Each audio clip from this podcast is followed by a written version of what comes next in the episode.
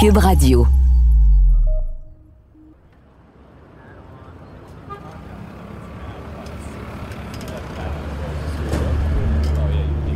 New York, mardi 11 septembre 2001. Il est 7h30. Dans un recoin sombre du sous-sol de la tour sud du World Trade Center, un homme en complet cravate règle avec minutie un petit cadran.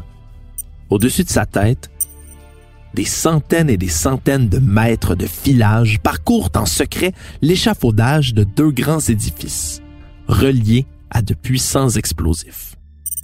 Une fois le détonateur armé, l'homme le dissimule, sort du bâtiment et se fond dans la masse d'hommes d'affaires pressés du Lower Manhattan.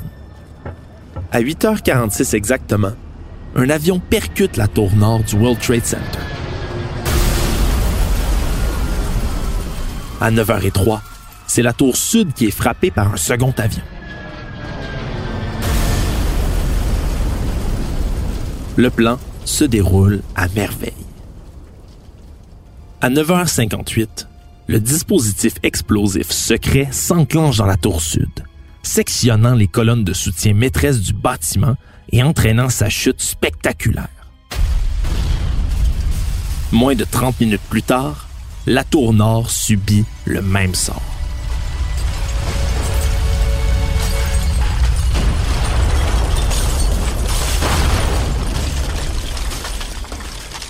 Dans un bureau du département de la sécurité intérieure des États-Unis, le fameux Homeland Security de Washington, un homme décroche le téléphone, puis, après quelques secondes, remercie son interlocuteur. Thank you. Il repose le combiné téléphonique et esquisse un sourire retenu. Il se lève, se dirige au fond du couloir, puis ouvre la porte de la salle de conférence. Il glisse doucement la tête à l'intérieur et fait un léger signe approbateur au petit groupe réuni dans la salle, puis referme la porte. À partir de maintenant, les États-Unis auront le champ libre pour manœuvrer au Moyen-Orient comme bon leur semble.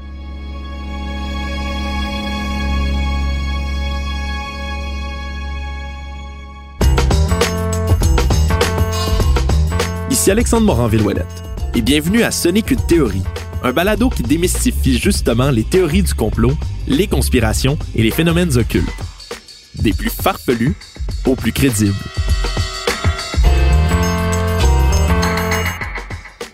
Aujourd'hui, les attentats du 11 septembre 2001 et leurs nombreuses théories.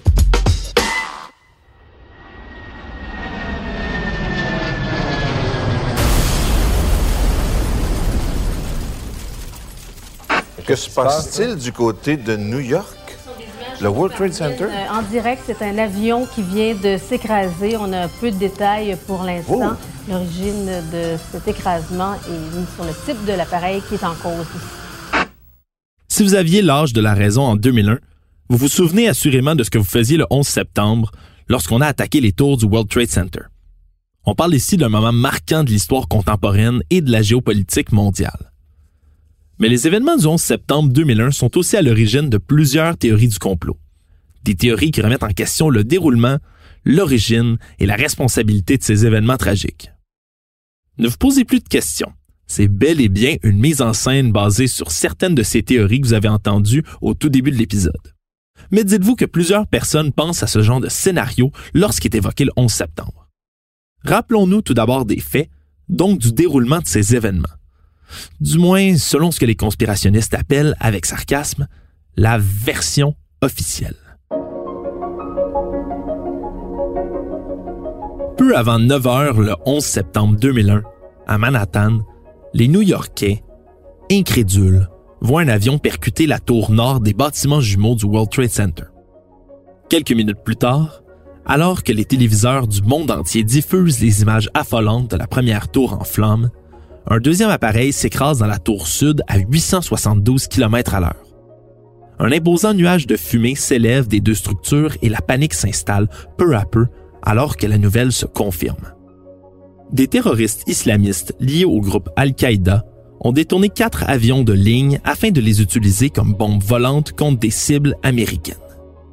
À 9h38, un troisième appareil s'écrase sur le Pentagone, quartier général de la défense américaine. Le quatrième et dernier avion, alors en route pour frapper le Capitole à Washington, s'abîme dans un champ de Pennsylvanie après que les passagers se soient révoltés héroïquement contre les terroristes. Un peu moins d'une heure après avoir été percuté, la première tour du World Trade Center s'effondre sur elle-même. À New York, c'est le World Trade Center qui s'est effondré. Suivi quelques minutes plus tard par sa jumelle. Et les images sont plus difficiles, il faut le rappeler. Hein. Ce sont des images qui arrivent par satellite. Euh, regardez, regardez. Vous voyez la deuxième partie de la tour nord qui s'effondre aussi. Et c'est sur toute la longueur, je pense, que la tour est en train de s'effondrer. Voyez, voilà les deux tours maintenant du World Trade Center complètement, complètement effondrées. Les images apocalyptiques font le tour de la planète et contribuent à cimenter la date du 11 septembre 2001 comme un jour tragique dans l'histoire de l'humanité. Ces horribles attentats, les plus meurtriers de l'histoire américaine, font 2977 morts et 6291 blessés, en plus de laisser des milliers de familles dans le deuil, mais également dans l'incompréhension.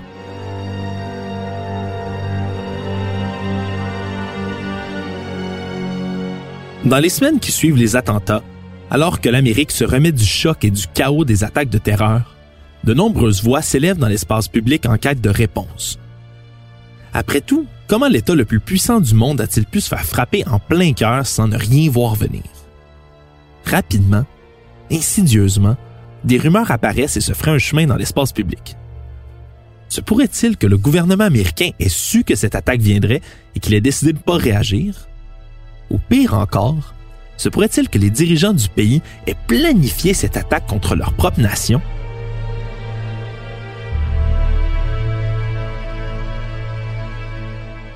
Plusieurs associations de familles de victimes se réunissent donc et réclament de la part du gouvernement une commission d'enquête indépendante afin de faire la lumière sur toute cette histoire.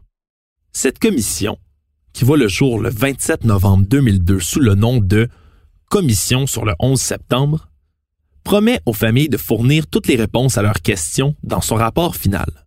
Les responsables de cette enquête sont alors très soucieux de ne pas répéter les erreurs commises lors de la commission Warren, qui avait pour but de faire la lumière sur l'assassinat du président John F. Kennedy.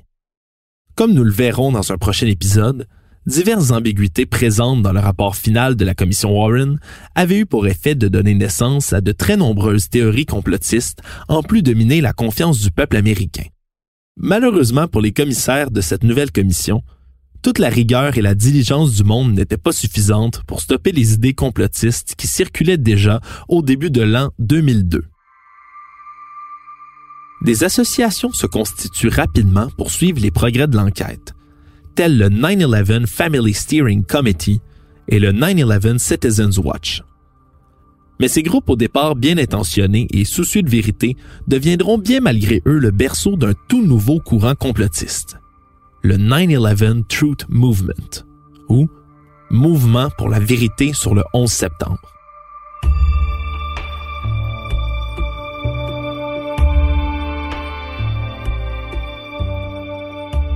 Avant de se pencher sur les véritables théories du complot, il faut tout d'abord clarifier un fait.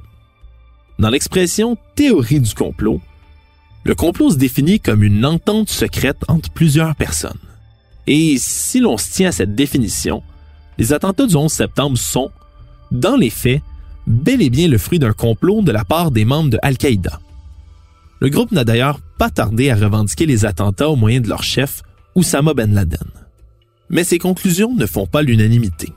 Cette version de l'histoire est appelée la version officielle par les complotistes, qui considèrent les rapports des enquêteurs comme des mensonges ayant pour but de couvrir un complot intérieur. Mais à quoi servirait bien un complot intérieur du genre? Les complotistes font remarquer que la thèse du complot terroriste a été très rapidement soutenue par l'administration Bush et a servi à justifier la guerre en Afghanistan, puis en Irak. En effet, l'administration américaine soutenait au départ que le chef de l'État irakien, Saddam Hussein, était impliqué dans les attentats en affirmant que des liens existaient entre lui et Oussama Ben Laden. On sait de nos jours que ce n'était pas le cas, mais ces attentats ont tout de même servi d'éléments déclencheurs, voire de prétexte, pour déclarer une guerre contre les ennemis des États-Unis.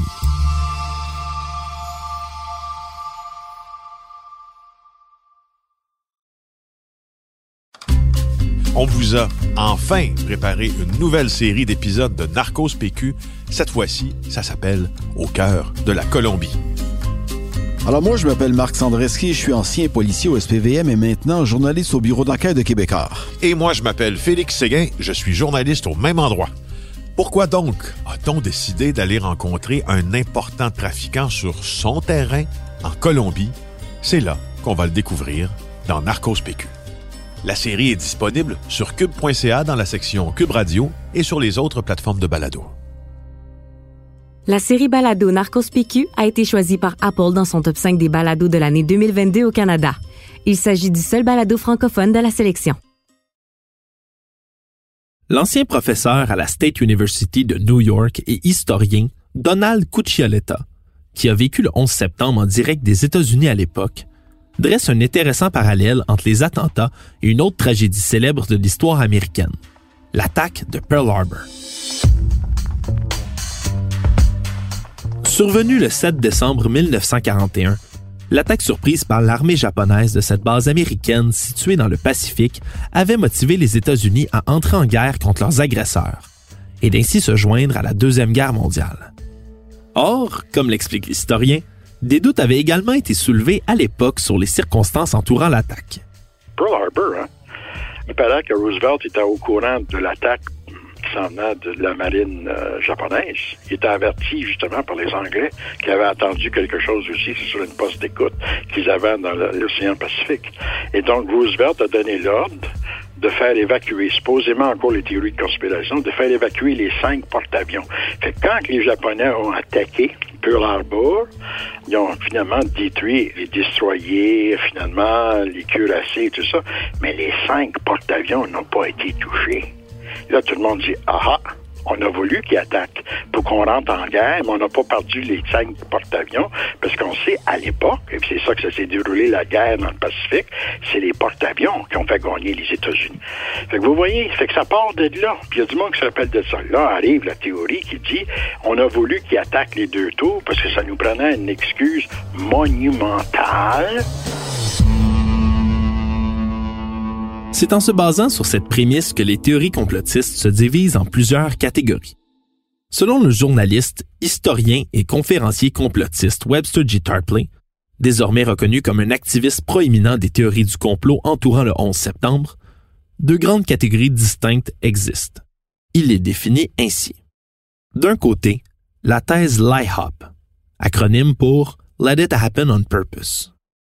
Celle-ci présume que le gouvernement aurait agi comme complice dans les attaques, en décidant de fermer les yeux sur ce qui se passait.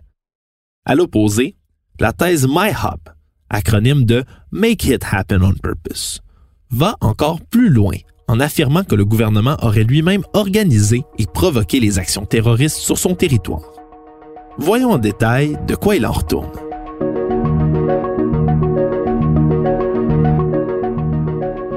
La thèse LIHOP, parfois appelée la thèse de la complicité objective, ne contredit pas, comme nous le verrons plus tard, les attentats terroristes islamistes. Cette théorie va plutôt dans le sens d'une connaissance préalable de la part du gouvernement américain de ces projets d'attentats. Donc, de la possibilité d'une complicité de leur part visant à tirer des bénéfices politiques ou économiques de la tragédie. En bref, ils auraient été au courant mais aurait choisi délibérément de laisser les terroristes faire. Plusieurs motifs sont invoqués par les complotistes pour justifier un tel comportement du gouvernement. Certains mettent en cause le contrôle des ressources énergétiques au Moyen-Orient, en créant un prétexte pour la guerre en Afghanistan et en Irak. D'autres voient dans les événements une justification parfaite pour implanter de nouvelles lois sur la sécurité intérieure aux États-Unis, donnant plus de pouvoir au gouvernement au détriment des libertés individuelles de chacun. Ou encore, certains voient même une tentative de détruire des preuves de fraude financière qui auraient été stockées dans le bâtiment 7 du World Trade Center, un édifice adjacent aux tours jumelles qui fut d'ailleurs endommagé durant les attentats.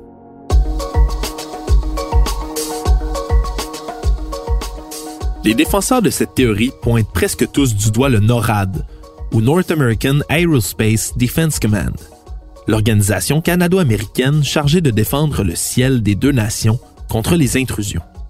Après tout, pourquoi l'armée aérienne la plus forte du monde a-t-elle tant tardé à réagir? Comment se fait-il que les avions de chasse américains n'aient pas intercepté un seul des quatre avions kamikazes? Selon les complotistes, c'est le vice-président Dick Cheney lui-même qui aurait ordonné aux avions de ne pas intervenir. Cependant, dans les faits, une combinaison de plusieurs facteurs révélés par les enquêteurs explique concrètement un tel échec du NORAD. L'organisation, conçue pour faire face à une menace extérieure, fut complètement prise par surprise par un assaut venu de l'intérieur. Il s'agissait d'un détournement très inhabituel, à la fois multiple, avec violence à bord, et où le transpondeur, qui sert à identifier un avion, avait été éteint ou changé par les terroristes. En plus de ça, un exercice d'entraînement militaire de routine avait lieu ce jour-là au commandement de la défense aérienne des États-Unis, ce qui a eu pour effet de ralentir davantage leur réponse. Qui plus est, de nombreux témoignages, comme celui du contrôleur aérien Colin Scoggins, qui était en contact permanent avec les militaires le jour de l'attentat, ne rapportent aucun manque de réponse de ceux-ci. Au contraire, on remarque dans les enregistrements de ces communications beaucoup de confusion et un manque de communication entre le contrôle de la circulation aérienne civile et l'armée. Mais ce ne serait pas le seul manque de communication dans cette histoire. Selon l'historien Donald Cuccioletta, les mésententes et les rivalités entre les différentes agences auraient également nuit à la réponse américaine. Le CIA et le FBI, depuis des années, sont toujours un peu, on peut dire, en compétition. Le CIA n'aime pas le FBI, le FBI n'aime pas la CIA, parce que les deux, supposément, ont quand même des travails complètement différents. La CIA, c'est s'occuper de l'espionnage à travers la planète pour les États-Unis d'Amérique. Et le FBI doit s'occuper effectivement de la question des actes criminels et l'espionnage et le contre-espionnage sur le terrain des États-Unis. Le FBI s'occupe de ça. Et donc, le CIA a toujours vu que c'est lui qui s'occupe du contre-espionnage sur le propre terrain. C'est eux les experts en espionnage. Donc, c'est tout à fait logique dans leur tête. Donc, le CIA et le FBI sont en combat depuis des années et des années et des années et des années. Donc, euh, c'est pour ça la raison qu'on a fondé par la suite le fameux Homeland Security, que lui est comme supposément être neutre, puis il va voir la CIA, la NSA, puis le FBI, il dit qu'est-ce que vous avez entendu, puis on va partager ici, là.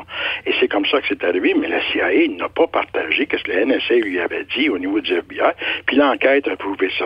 Ces rivalités expliqueraient donc le temps de réaction douteux des services secrets américains, de par leur réticence à se partager des informations cruciales. Mais cette hypothèse ne fait pas l'unanimité parmi les camps complotistes, loin de là. D'autres adhérents avancent que le gouvernement américain ne serait pas un complice dans cette sordide histoire, mais plutôt le coupable lui-même.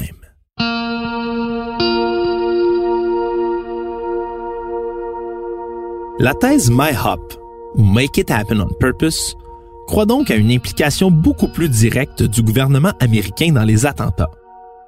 Encore une fois, on croit qu'une telle affaire aurait été générée par les autorités afin d'avoir une bonne excuse pour envahir le Moyen-Orient et y saisir des ressources stratégiques, comme les grands champs de pétrole irakiens, par exemple. Les complotistes avancent donc que le gouvernement a organisé lui-même la destruction des tours au moyen d'explosifs placés à l'intérieur de celles-ci, un acte communément appelé la destruction contrôlée. Plusieurs éléments sont scrutés à la loupe par les théoriciens du complot comme preuve d'une telle démolition par des explosifs internes. L'effondrement rapide des tours, qui n'a pris qu'environ 10 secondes, le fait que les incendies internes aient été de durée relativement courte, trop pour avoir un impact sur la structure selon eux. Plusieurs rapports et témoignages disant avoir entendu des bruits d'explosion juste avant l'effondrement.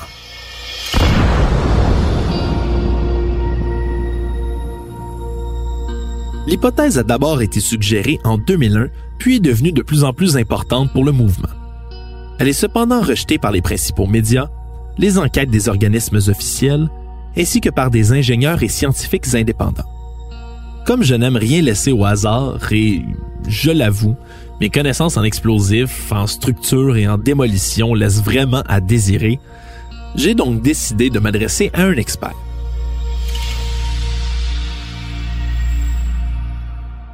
Guy Rodrigue est vice-président et propriétaire de l'entreprise Dynamitage Saint-Pierre, une entreprise qui se spécialise dans la destruction contrôlée de bâtiments urbains.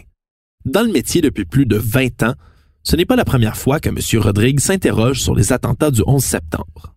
C'est sûr que quand on, a entendu les premières théories du complot qui parlaient de peut-être que le World Trade Center, les taux jumelles auraient été abattus à l'explosif, c'est sûr que dans notre milieu, ben, on s'en est parlé beaucoup, puis on en a euh, discuté, on a reviré la question de, de tout bord, de côté. je pense qu'on s'est déjà posé toutes les questions, puis on a peut-être trouvé toutes aussi les failles qu'il pourrait y avoir dans cette théorie. Les experts s'étant penchés sur les attentats en arrivent à la même conclusion.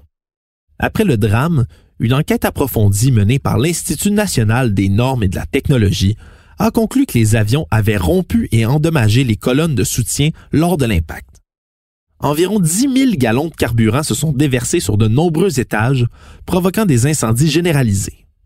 Puis, des températures allant jusqu'à 1000 degrés Celsius ont provoqué l'affaissement des planchers et la courbure des colonnes du périmètre, provoquant des sons d'explosion qui ont été entendus par les témoins. Privés de soutien adéquat, les étages se sont alors effondrés les uns sur les autres, détruisant à grande vitesse les édifices. C'est d'ailleurs cet effet, selon l'expert en dynamitage Guy Rodrigue, qui pousse certaines personnes à croire au complot. C'est pour ça que la chute du World Trade Center ressemble tellement à un dynamitage parce que c'est un petit peu les mêmes forces qui ont été appliquées. Donc, à l'explosif, qu'est-ce qu'on va faire? On va aller euh, répertorier les poutres maîtresses, puis on va en sectionner quelques-unes, donc augmentant le poids sur les autres. ensuite de ça, on va juste s'assurer de soudoyer les bonnes poutres au bon moment pour permettre au poids lui-même du bâtiment de s'écrouler. Donc, on prend une image simple, hein, quelqu'un d'assis sur une chaise qui a besoin de quatre pattes pour tenir, ben, si on donne un bon coup et on en brise une, ben, ça va s'écrouler, hein, ça va tomber. Un autre détail important, aucune preuve de charges explosives n'a jamais été trouvée malgré les fouilles manuelles approfondies des décombres. Aucune preuve de la prédécoupe des colonnes ou des murs, un procédé régulièrement effectué dans une démolition contrôlée, n'a été retrouvé non plus. Mais avant tout, il faut comprendre que le genre de préparation à un dynamitage de cette ampleur n'aurait pas pu se faire subtilement, selon Guy Rodrigue. Est-ce que quelqu'un aurait pu, avec euh, beaucoup de préparation, rentrer à l'intérieur des tours euh, l'explosif nécessaire pour les abattre? Je pense que oui, parce que ça n'en prend pas des euh, quantités faramineuses. Par contre, on revient toujours au travail que ça représente. Il faut comprendre que dans ces éléments-là, quand toutes les charges sont reliées par des fils à des détonateurs, avec ce qu'on appelle une séquence de tir. Hein, on n'abat pas tous les étages en même temps. Mais euh, dans une optique où ce qu'on devrait faire, il faudrait vraiment que plus personne n'ait accès au site pour éviter qu'un fil soit accroché, débranché, une charge déplacée. Euh, hmm. Ça devient hein, un bâtiment complètement vidé de ses entrailles où est-ce que seuls les euh, dynamiteurs vont pouvoir travailler. Donc, c'est pour ça que je vous dis, avec la foule de personnes qui étaient dans le World Trade Center, réussir à tout faire ça, tout cacher, s'assurer que personne ne va aller toucher un fil, une charge, un délai, euh, un détonateur. Non, c'est euh, réellement impensable.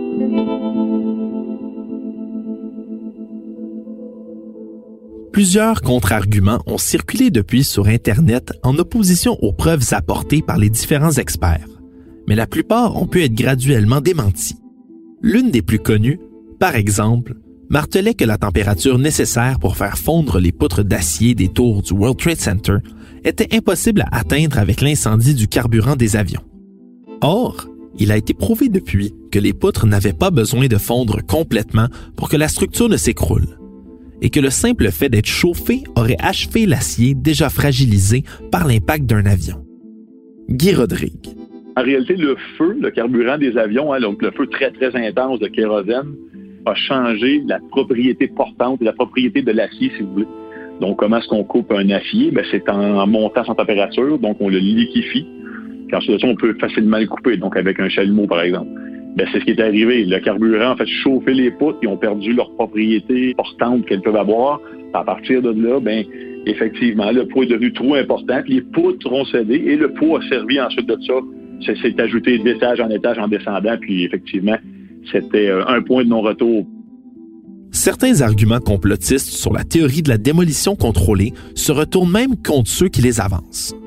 C'est le cas de l'explosion aperçue lors de l'impact des avions dans les tours, que certains utilisent comme preuve de l'utilisation d'explosifs. Guy Rodrigue a encore une explication.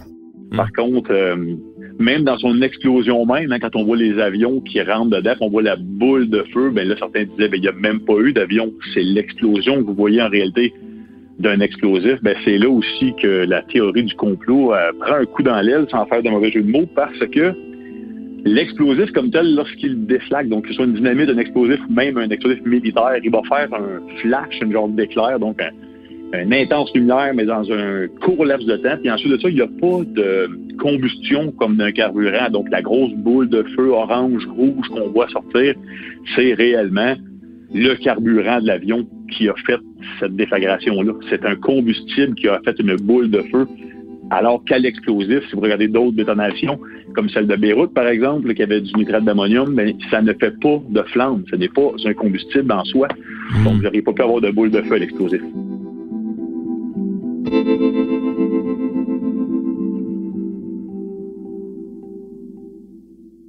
Mais comme c'est souvent le cas, et malgré toutes les preuves scientifiques apportées depuis, les théories du complot entourant les attentats du 11 septembre n'ont pas disparu de l'espace public.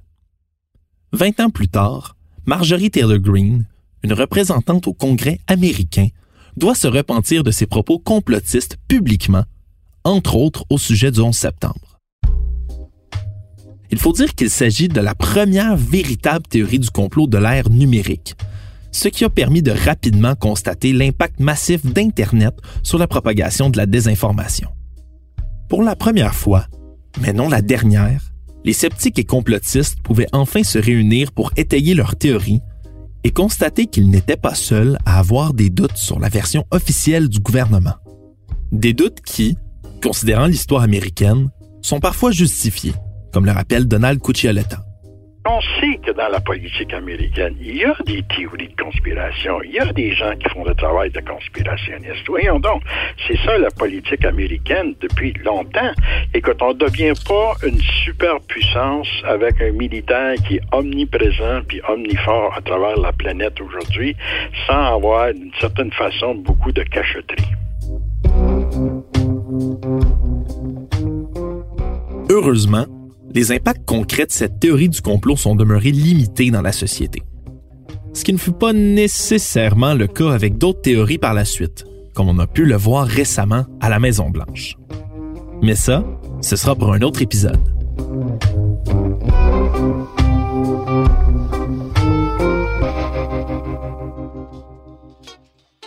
Pour notre part, il est facile de retrouver les sources de nos informations, justement pour en vérifier la crédibilité.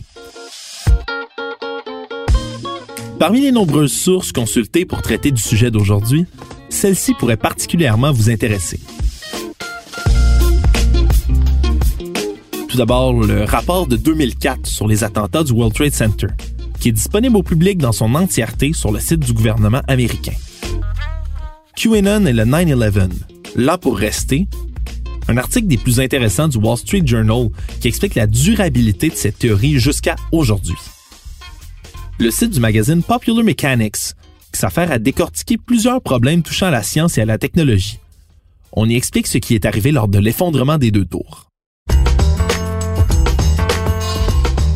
Merci à Philippe Séguin au montage, à Bastien Gagnon La France à la réalisation. Ici Alexandre Moranville-Ouellette. Merci d'avoir été des nôtres et n'oubliez pas, quand il vous manque des faits ou que vous n'êtes pas certain d'une idée, dites-vous que ce n'est qu'une théorie.